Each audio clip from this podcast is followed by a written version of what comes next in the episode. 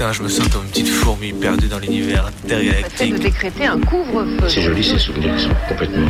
Jusque quelle heure Minuit. Bonne nuit au mauvais garçon.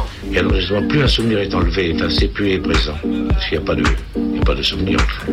Minuit. Décousu. La nuit, ce sont des petits groupes très mobiles qui ont sévi dans mes yeux, Saint-Priest, Dessines, Vénitieux, Lyon. On est encore réveillé sur Canu. Si on, si on l'évoque, s'il y avait une image pour le montrer, serait sans doute.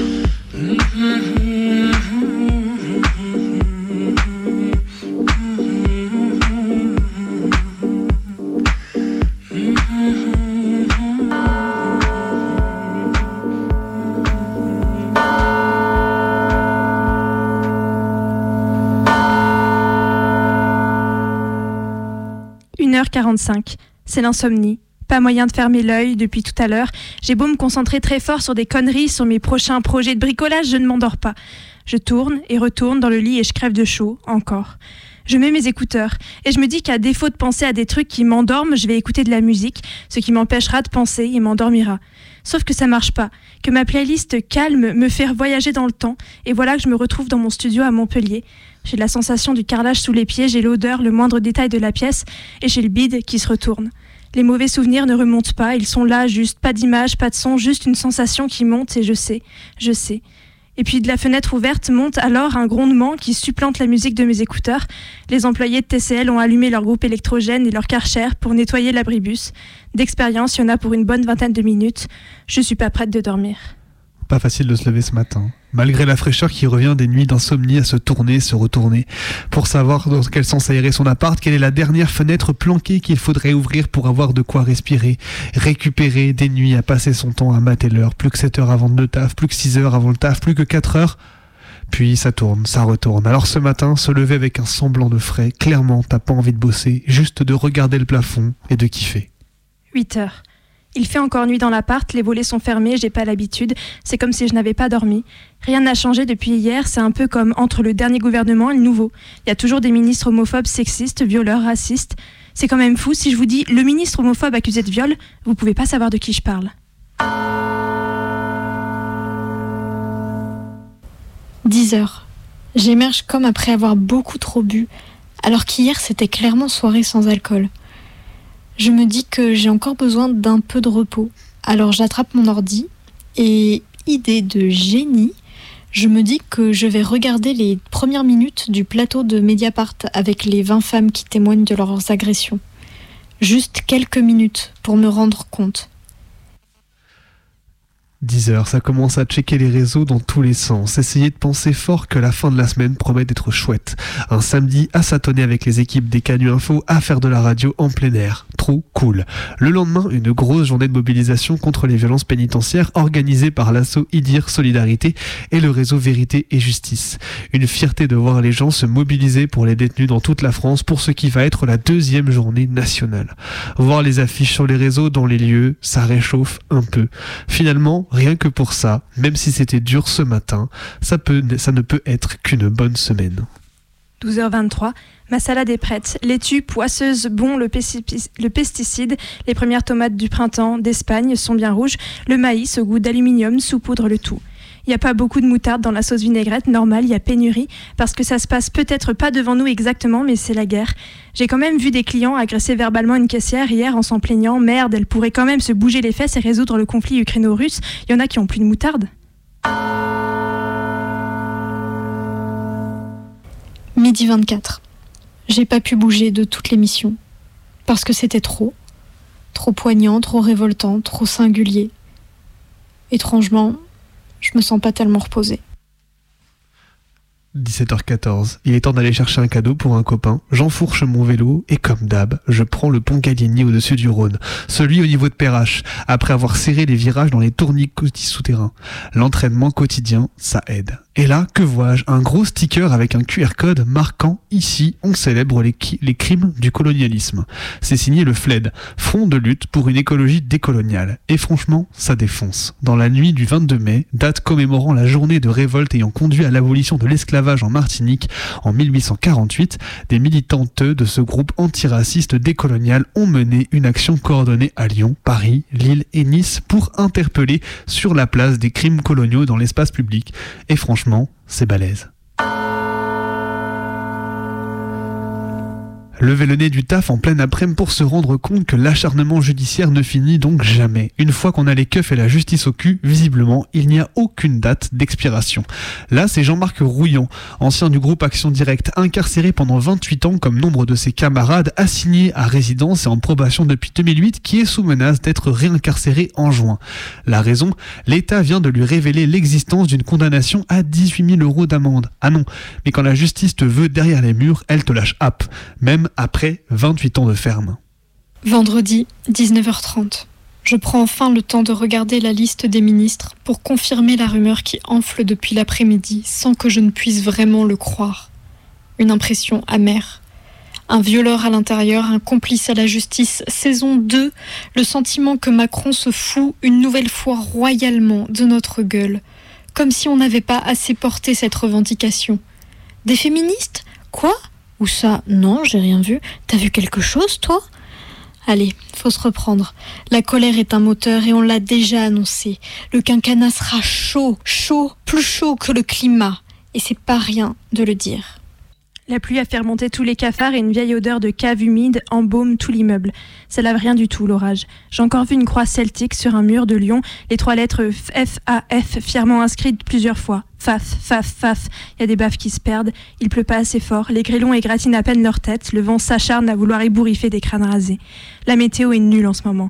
Vivement le changement de saison. 20h30. C'est la grosse fatigue, mais je sors de chez moi rejoindre une amie qui m'a fait comprendre avoir besoin de parler. On se pose sur les quais et elle me raconte l'agression sexuelle qu'elle a subie le week-end dernier en me disant que mais c'est pas grave, c'est ma faute, j'aurais pas dû y aller. On a beau le savoir, se révolter pour les autres, c'est comme ça. La culpabilité, elle s'accroche à nos basques et c'est dur. Vraiment, c'est si dur à déloger. Haine, fatigue, tristesse, sale cocktail pour une soirée qui ne fait que commencer. En plus, Mystique est morte et j'ai de la peine par avance de ne plus croiser ces pochoirs dans nos rues. Personne pour prendre les bombes Et il est 23h10 et vous écoutez Minuit décousu, c'est votre émission du mardi soir de 23h à minuit sur les ondes rebelles de Radio Canu. On est là avec Maë en studio jusqu'à minuit, bah on vous accompagne avant de dormir, on découle les fils de la nuit ensemble. Et ce soir, on vous a prévu une émission, bah une émission euh, comme d'autres soirs, avec un format, un récit d'action militante qui nous a préparé Colline depuis Paris. Et puis ensuite, une traversée longue de textes, de voix, euh, de sons euh, sur le thème, sur le thème peut-être un peu morbide de la mort. alors, alors voilà, ce sera une émission peut-être un peu calme, peut-être un peu mélancolique, mais finalement, c'est à ça aussi que sert la radio de nuit. On vous rappelle cependant que vous pouvez participer à notre émission, vous aussi rejoindre notre BAD du mardi soir, ou même vos bonnes nouvelles et, surtout vos musiques, vos sons que vous aimez particulièrement. Vous nous appelez au 04 78 39 18 15 et on se fera un plaisir de vous répondre et d'écouter la musique que vous nous proposez 04 78 39 18 15. Et en attendant vos appels, et eh ben on va commencer l'émission avec un récit d'action militante que nous a préparé Colline sur une famille un peu particulière, une famille nigériane donc Fulmiliano, Ransom Kuti et Fela Kuti qui sont des militantes nigérians nigérianes qui vous allez le voir sont très très très particuliers et engagés. Et engagés. Amen, amen, amen, amen, amen, amen. Whoa! Ah. ah. To Jesus Christ our Lord. Amen. Amen. Amen. By the grace of Almighty Lord. Amen. Amen. Amen. Through Jesus Christ our Lord. Amen. By the grace of Almighty Lord. Amen. Amen. Amen. Espíritus Christus más regios, más rectos, más Amen. Amen. Amen. Allah Akbar Muhammad salam alaikum. Amen. Amen. Through Jesus Christ our Lord. Cette voix, c'est celle de Fela Kuti. célèbre musicien nigérian, créateur de l'afrobeat. Cette chanson rend hommage à sa mère, Funmilayo Ransom Kuti. Car oui, il faut croire que la lutte est une histoire de famille chez les Kuti, à commencer par Funmilayo donc. Née en 1900, elle fut l'une des figures militantes de son siècle pour l'égalité de genre, l'éducation et l'alphabétisation des femmes. Elle-même fut parmi les six premières filles nigérianes à accéder à l'éducation au-delà de 14 ans, jusque-là privilège uniquement masculin. Son engagement va même jusqu'au panafricanisme et à l'internationalisme féministe. Pour rappel, à ce moment-là, le Nigeria était donc une colonie britannique dont l'indépendance ne fut proclamée qu'en 1960.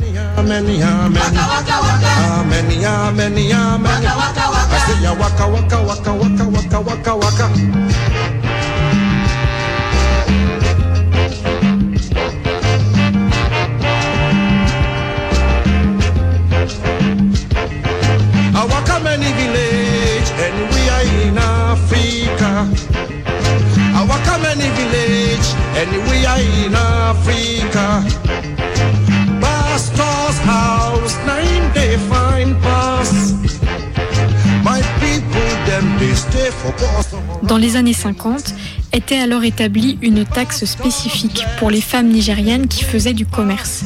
Funmilayo Ransom Kuti lance un mot d'ordre pas de taxation sans représentation.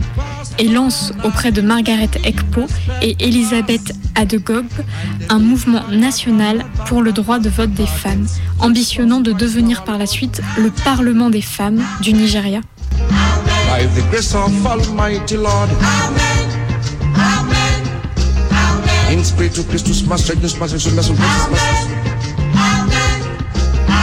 Allah Akbar Muhammadu Salam Alaikum Allah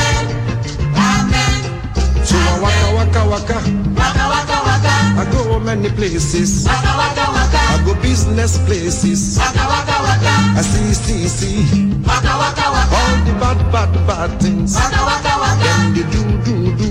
Waka waka waka. Call corruption. Waka waka waka. Them they call nepotism. Waka waka Elles obtiennent alors une semi-victoire en 1951 puisque les femmes qui payent la taxe sont autorisées à voter. Pas les autres, ce qui représente évidemment une part très importante de la population. Les trois femmes et leurs organisations respectives émanant de différentes villes, Ibadan, Abeokuta et Aba, ne s'arrêtent pas là et s'organisent en contre-sommet en 1953 lors de la conférence constitutionnelle de Londres qui réunissait les colons britanniques et les hommes politiques nigérians pour réviser la constitution.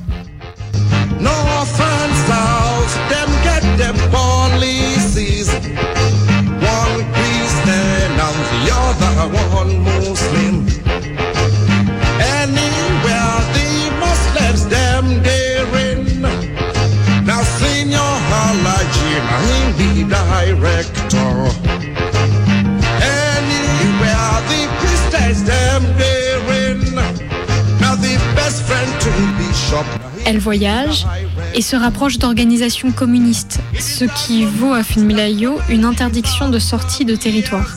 Cela ne l'empêche pas de remporter les élections régionales qui lui permettent d'être assise à la table des négociations lors de l'indépendance.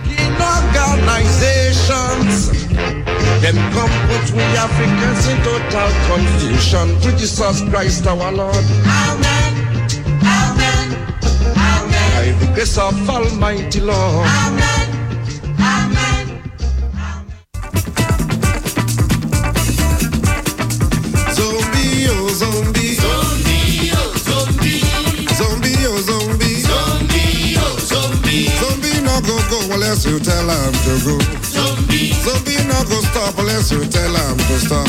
Zombie. Zombie no go turn unless you tell him to turn. Zombie. Zombie no go think unless you tell him to think. Zombie. Zombie, oh zombie. Zombie, oh zombie. Zombie, oh zombie. Zombie, oh zombie. Zombie no go go unless you tell him to go. Zombie.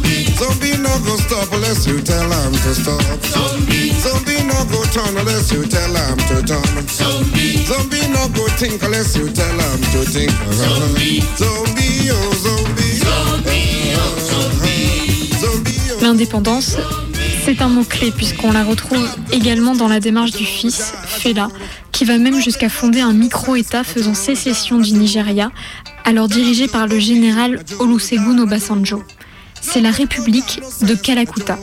Ce nom de Kalakuta, il vient d'une cellule de prison qui s'appelait Calcutta, dans laquelle il a passé beaucoup de temps. Parce qu'il faut savoir que Fela Kuti a fait de très nombreux passages en prison où il a été notamment torturé.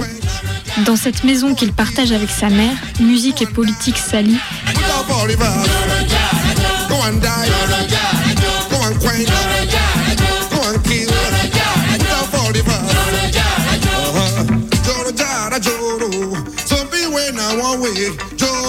Jara Joro. Zumbi when I one way, Joro Jara Joro. Zumbi when I one way, Joro Jara Joro.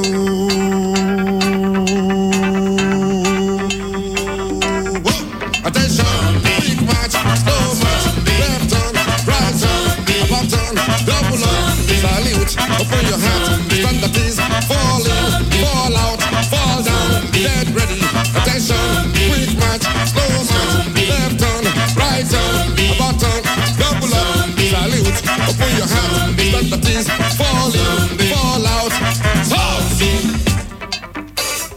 Pendant qu'une clinique gratuite ouverte à tous fonctionne en permanence, Fela Kuti enregistre des albums mêlant les influences funk, jazz, musique traditionnelle nigériane et yoruba.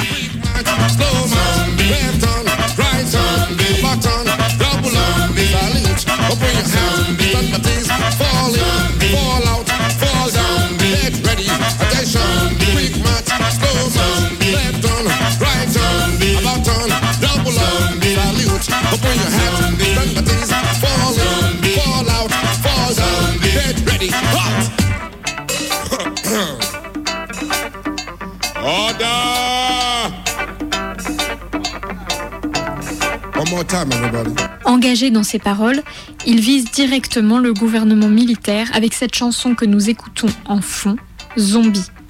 Attention, quick match, slow match,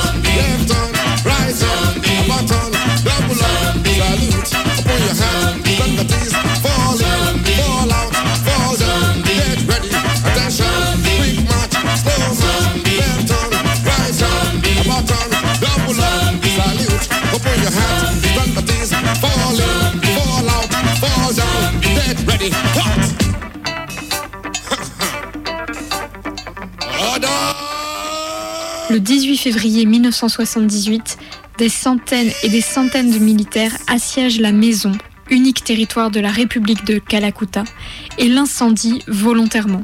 Funmilayo Ransom Kuti est défenestrée. Elle décède de ses blessures après des semaines de coma. Elle ne verra pas la nouvelle constitution de 1979 advenir, alors que c'est elle qui porte le droit de vote universel.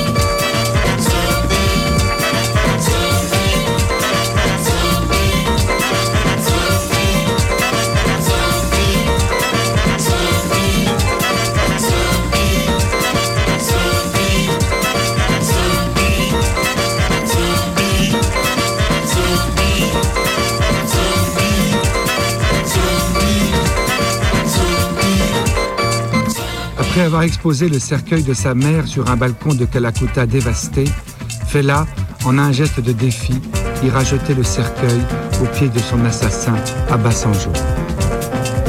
This government threw my mother out of window. This is Kumilayo Anikolakuku, who fought her blood for this country on the street. Now, there has not been anybody in this whole politics in Africa only two people have walked on the streets to follow people to where they are going. Nkrumah and my mother. What are you talking about? All this nonsense that you have hanging around here. They sit down in cars, man.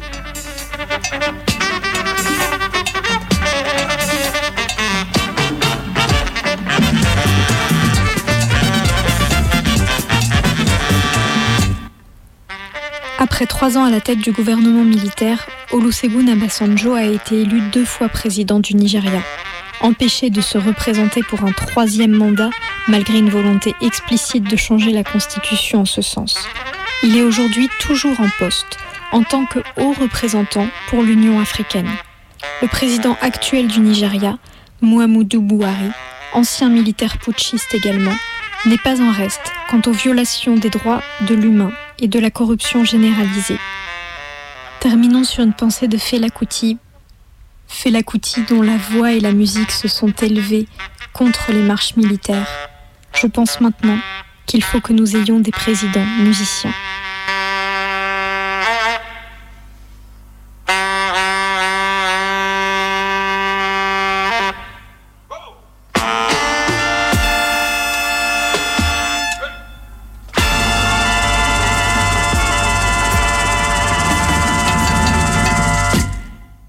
Il est 23h23, vous êtes toujours sur les ondes rebelles de Radio Canu.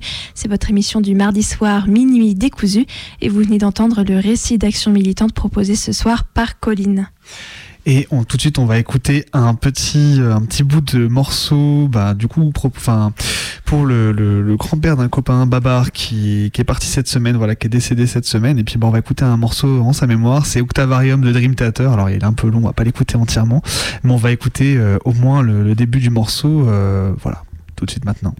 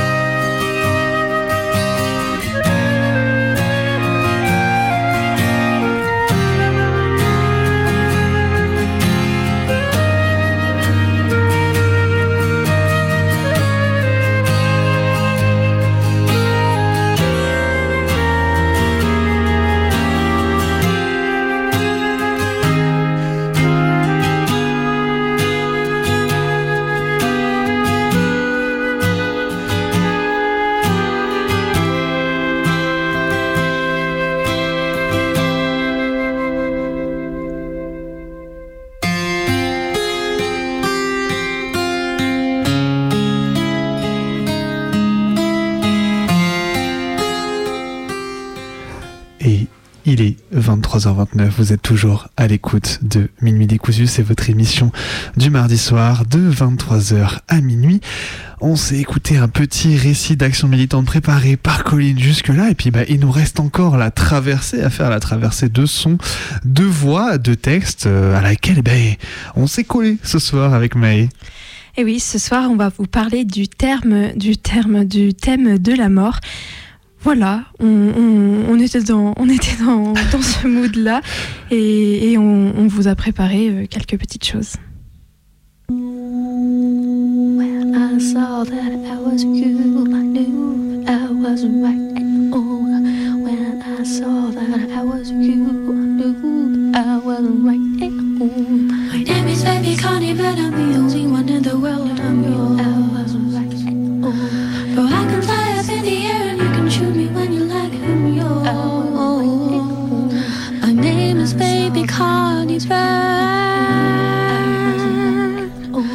La route était barrée quand il m'a renversé un soir au nord de Nice. Ébloui par les phares, j'ai croisé son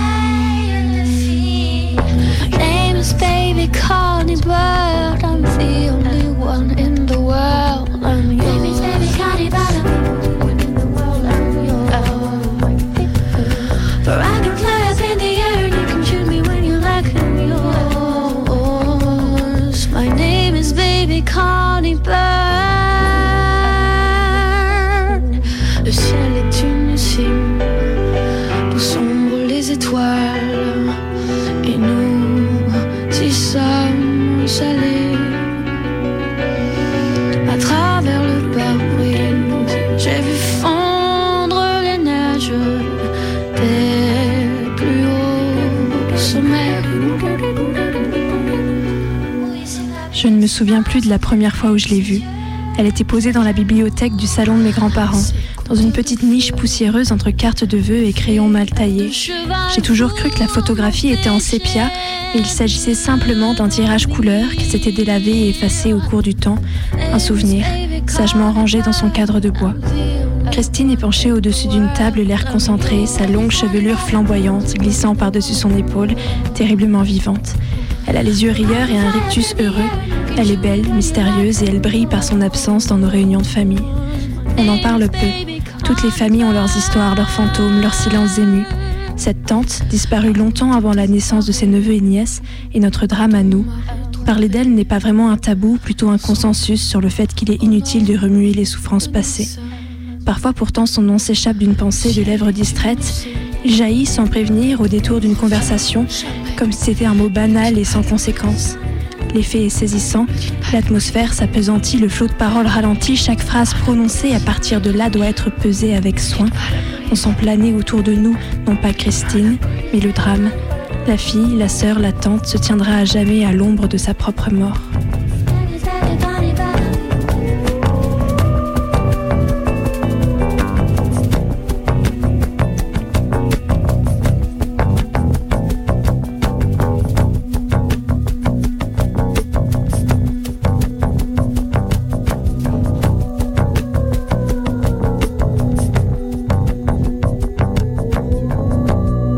Génération de mon père a laissé deux vides autour de notre table de famille. Mais lorsque j'étais enfant, seule Christine manquait à l'appel. Je ne l'ai jamais connue et pourtant elle a toujours habité mes rêves, grande sœur imaginaire au sourire éteint. Je recollais patiemment les fragments qui me parvenaient de sa vie, glanés dans les conversations. Je partageais avec elle une position dans ma fratrie qui me la rendait plus proche que ne l'aurait dû être une tante décédée. She was home, she was when she was out.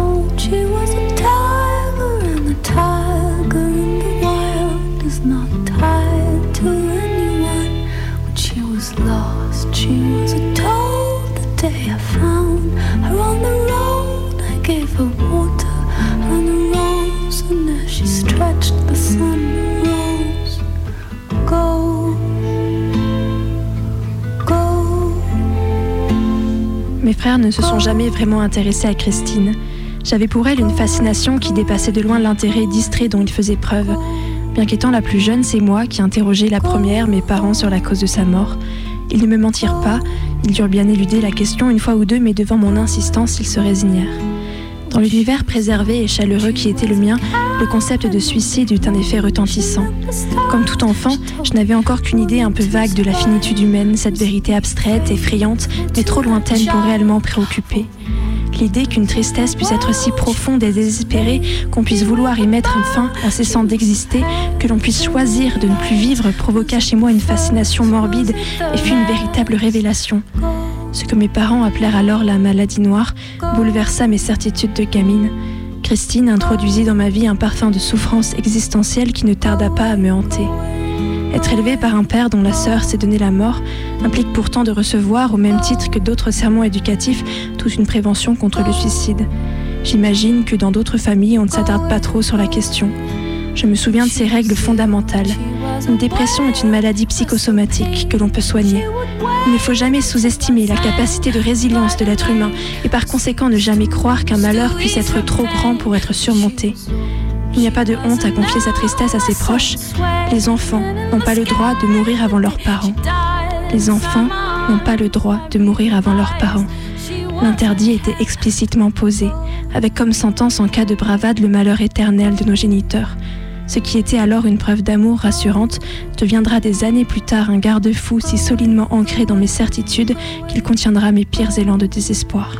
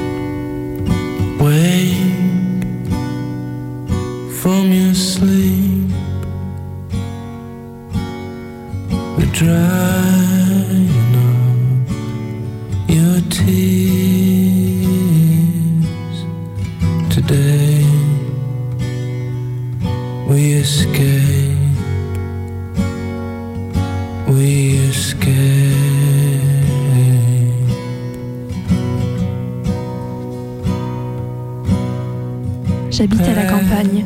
Et quand tu fais du jardinage, tu vois que tout qui pourrit, tu fais du compost. Et ça paraît évident qu'il ne faut pas préserver le corps. Franchement, le formol, je trouve ça dégueulasse. Et l'incinération, ça flingue ton bilan carbone. Même si t'as fait gaffe pendant toute ta vie, là, d'un coup, bim. Ouais, tous ces sacrifices pour rien. Moi, j'économise mes crédits carbone en prenant pas l'avion. Comme ça, je pourrais le faire.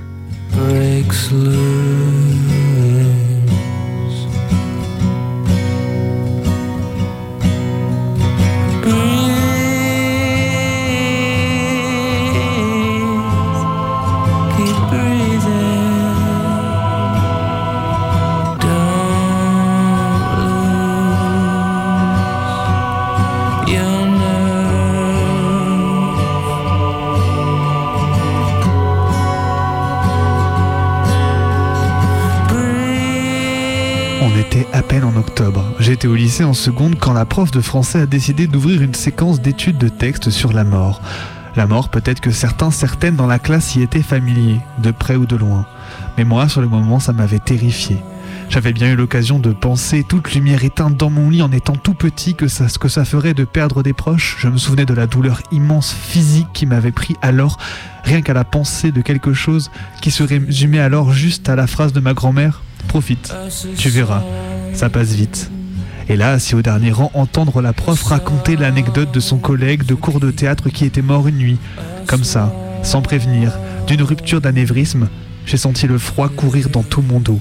Et je crois même que celle qui la connaissait, la mort, eh ben, n'en menait pas plus large que moi.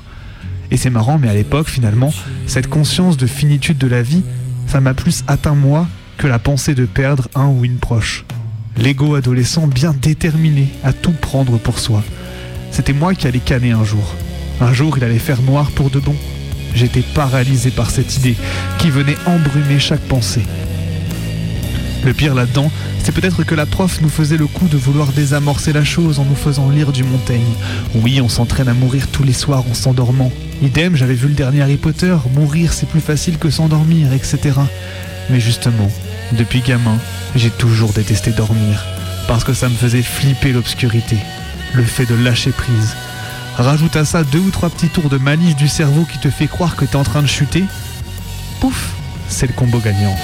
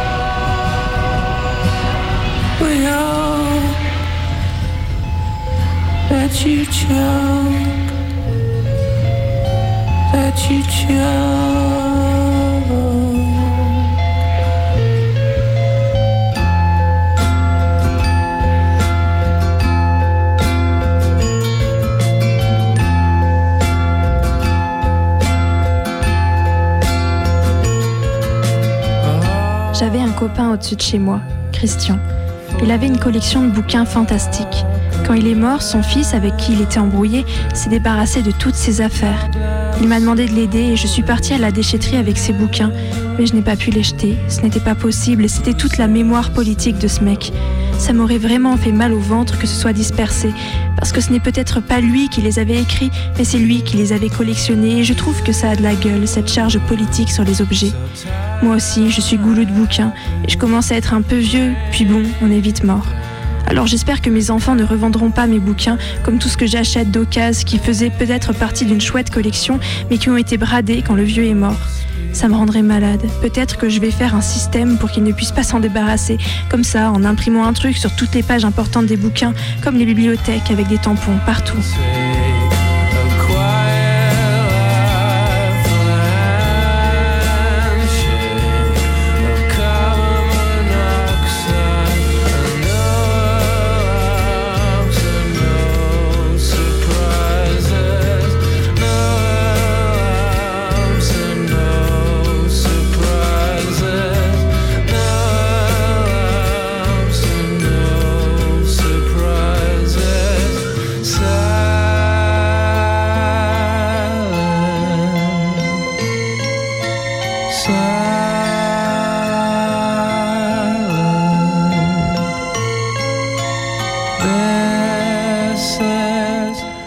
L'idée de la perte, ça m'est venu en vieillissant.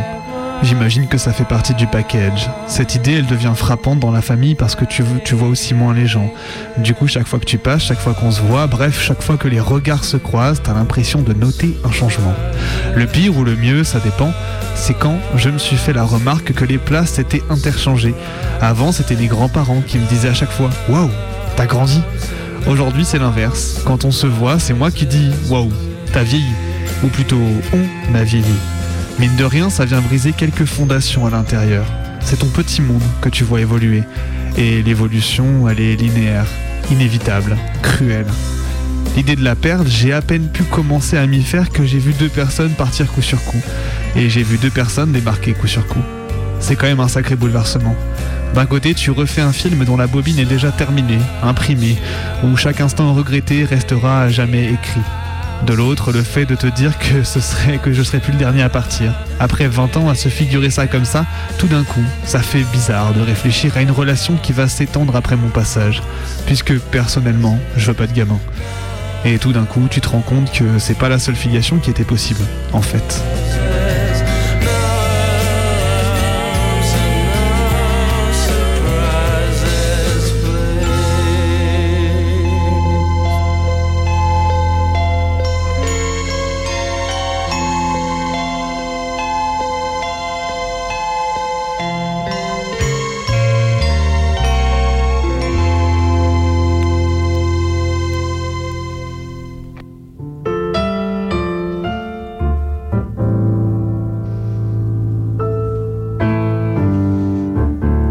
Tu ne peux bien savoir ce que tu laisseras de la, vieille de ta mort.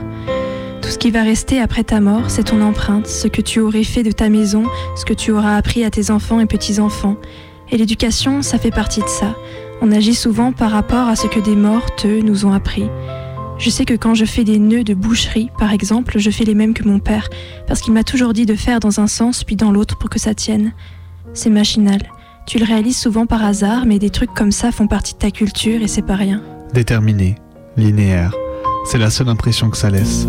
Mais quand, même quand je ne m'effondre pas à la nouvelle d'une mort proche, c'est l'ensemble de mon petit monde qui se casse la gueule. La mort parmi les proches, c'est l'effet domino. Personne ne veut parler, mais tout le monde craque intérieurement et tente de raccrocher les bouts tant bien que mal, au moins pour gérer les aspects logistiques ou épauler les autres. There are so many things that I don't understand.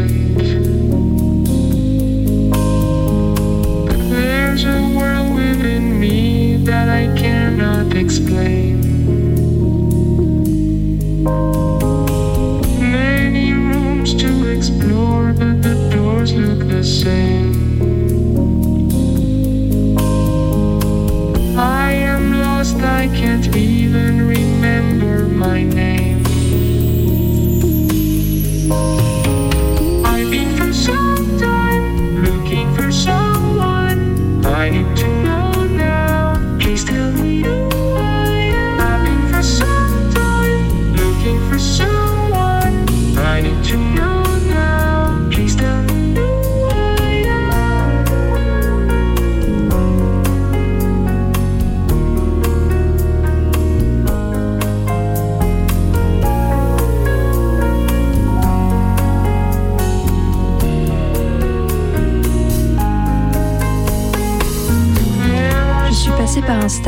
Où je voulais que mes enfants aillent dans un placard spécial avec un petit cadenas contenant des haches et une tronçonneuse. L'idée c'était qu'ils me découpent en morceaux et me mettent dans la forêt pour que je sois mangée par les bêtes sauvages. Mais j'ai senti qu'ils ne voudraient jamais le faire. En vrai, ils font comme ils veulent. Parce que vraiment ça m'est égal, sauf un truc. Je ne voudrais pas que ce soit une, belle, une pelle mécanique qui creuse le trou dans lequel je vais être mis. Si on retrouve mon corps, ce serait vraiment trop la classe de creuser à l'ancienne avec une pelle. D'habitude, les gens ont tellement rien à se dire et à faire pendant ces moments-là. Là, ils viendraient avec des vêtements de travail, ils feraient le trou ensemble, ils se marreraient parce que forcément ça pourrait merder. Il y aurait des efforts avec des pauses pour boire un canon de rouge et manger des gâteaux. Et puis le cercueil serait là, il faudrait pas traîner, le corps commencerait à pourrir parce qu'il fait chaud, ou bien la terre serait gelée parce que c'est l'hiver. Il y aurait une histoire, et je trouve ça assez sympa, ça relativiserait complètement le rite.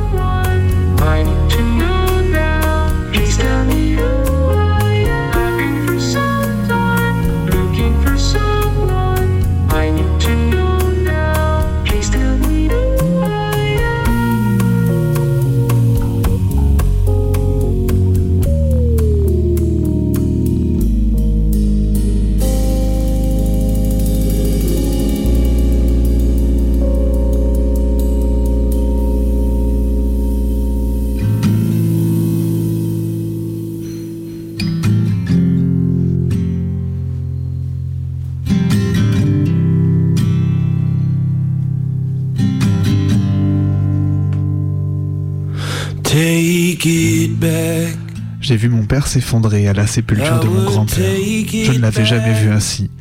Un homme brisé, brisé par ses sentiments, brisé par une relation qui se termine après dix ans de maladie mais qui paraît tout de même si brusque, comme une fin de phrase pas finie, comme si quelque chose n'avait pas été réglé.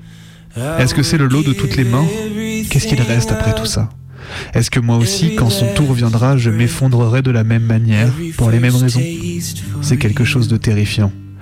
L'impression de revivre cette douleur physique, de l'imagination de la perte de quand j'étais gosse, de nuit. La douleur immense, inconsolable. À vrai dire, pas qu'en étant gosse, même plus vieux. Lorsqu'un proche te fait part d'idées noires, de pensées suicidaires régulières, récurrentes, la peur vient choper le bide, prêt à devoir se préparer au pire. Comment faire autrement? La mort vient tacler l'ensemble des représentations des relations familiales, amicales. Quand ils vont partir, qu'est-ce que j'aurais voulu dire, faire? Quel aura été le dernier moment ensemble? Comment gérer quand quelqu'un s'est barré depuis dix ans? Et la réponse que chacun, chacune va apporter, c'est que c'est la vie. Tu parles d'une réponse. I'll just run away like a child from all of them to you. Après la mort d'une amie, je suis allée remercier la personne qui avait fait la cérémonie et elle a répondu c'est pour elle. Et mon premier réflexe a été de me dire qu'elle n'était plus là, que ça ne la concernait plus. Pour ma mort, je crois que j'ai rien du tout à imposer aux gens. C'est à eux de prendre ça en charge, de chercher ce qui leur fera du bien, comme se rappeler, se réunir autour de ça. Je trouve ça apaisant de me dire qu'une fois que c'est fini, c'est fini. T'as plus rien à assurer vis-à-vis des gens. T'es un peu tranquille, quoi. En plein premier confinement, alors que la maladie semblait si proche, qu'elle touchait si mortellement nombre de familles, l'ensemble de ces réflexions ont refait surface de la manière la plus glauque possible. Et cette réalité macabre qui semble toujours échapper à nombre de personnes comme si finalement certaines morts étaient plus légères que d'autres, alors même que celles-ci aussi créent des questions qui resteront sans réponse, des dernières étreintes qui ne seront pas rendues. C'est aussi ça qui m'a rattrapé au début de la pandémie, cette angoisse, la peur de la perte, la terrifiante peur qui te retourne pour toi et les autres. Je ne pouvais fermer les yeux sans penser à ma propre mort, à ma propre disparition dans un vague néant qui me terrifie depuis tout gamin. Même si au bout d'un moment, ça s'est de nouveau détaché des questions pandémiques, le fond de la question subsiste, et les creux dans le ventre tout noués quand ça monte à la tête sont toujours bien là. Aujourd'hui, j'ai plus seulement peur du noir pour moi, j'ai peur d'être dans le noir ensemble. J'ai peur qu'on soit dans le noir en même temps. Aujourd'hui, je pense que j'ai plus peur du noir que jamais. Je pense pas être méchante ni quoi que ce soit, donc je me dis que les gens auront bien de temps en temps une petite pensée pour moi, et puis c'est tout.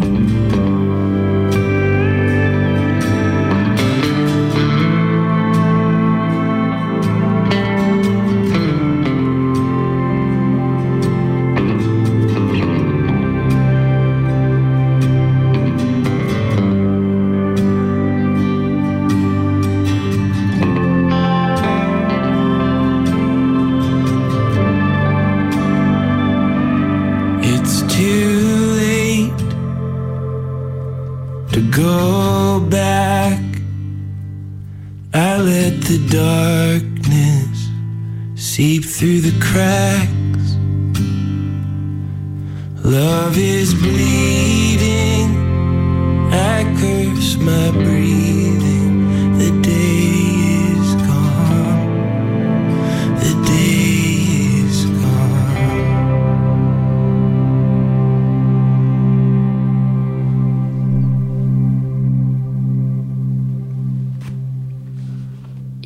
23h54, vous êtes toujours à l'écoute de Radio Canu, la plus rebelle des radios.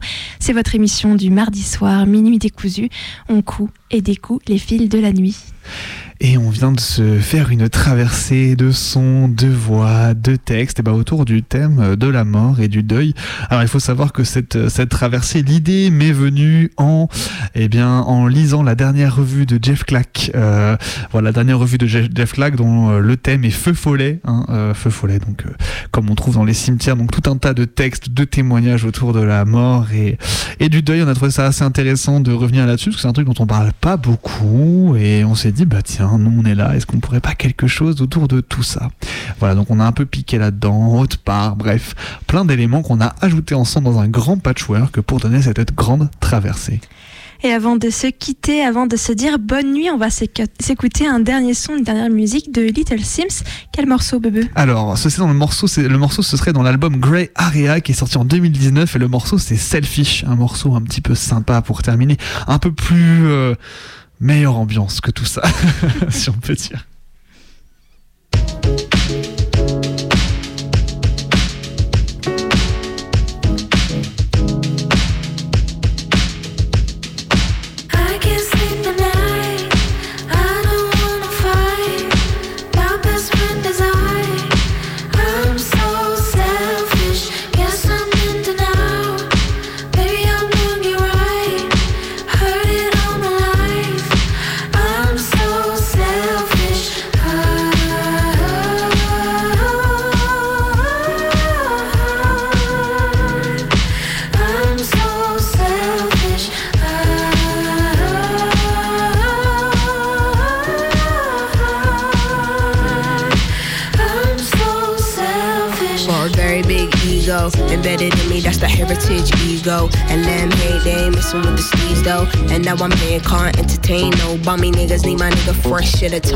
Tuxedo. Me and my Luke Cage steady blowing weed smoke. I'm a woman who can teach you a little something about class. Diamonds will forever be a girl's best friend. Everything's imperative for the way I live. I know it's material but not irrelevant. All this here is worked for, not inherited. Tell myself I rate my niggas up and never did. Self loving, need more self loving. That's how it goes. They wanna know you when you're buzzing. The first things first, number one, I'm priority. Call it what you want, doesn't phase, doesn't bother me, honestly. I can't sleep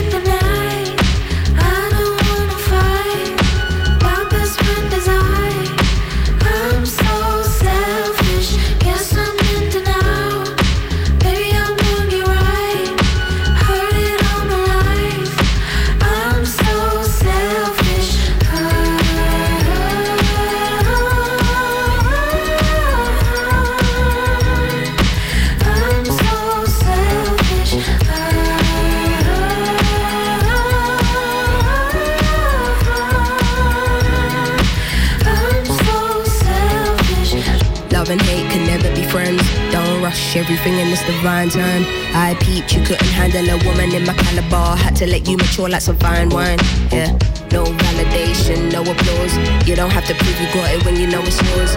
I don't wanna feel disloyal for wanting to do me. Then you act brand new when I know the cause. Wait, call it what you like. Till now, I'd never been the selfish type.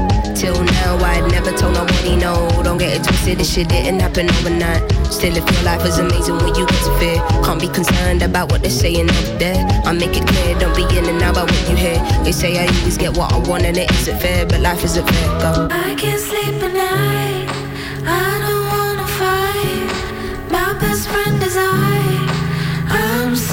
Selfish.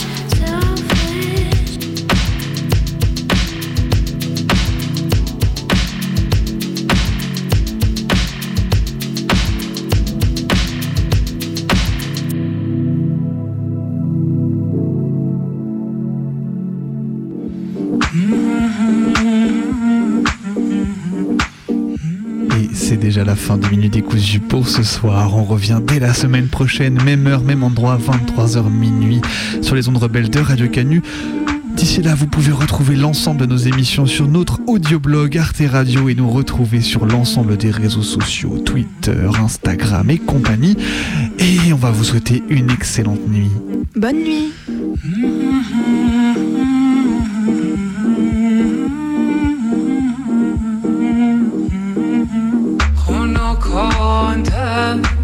she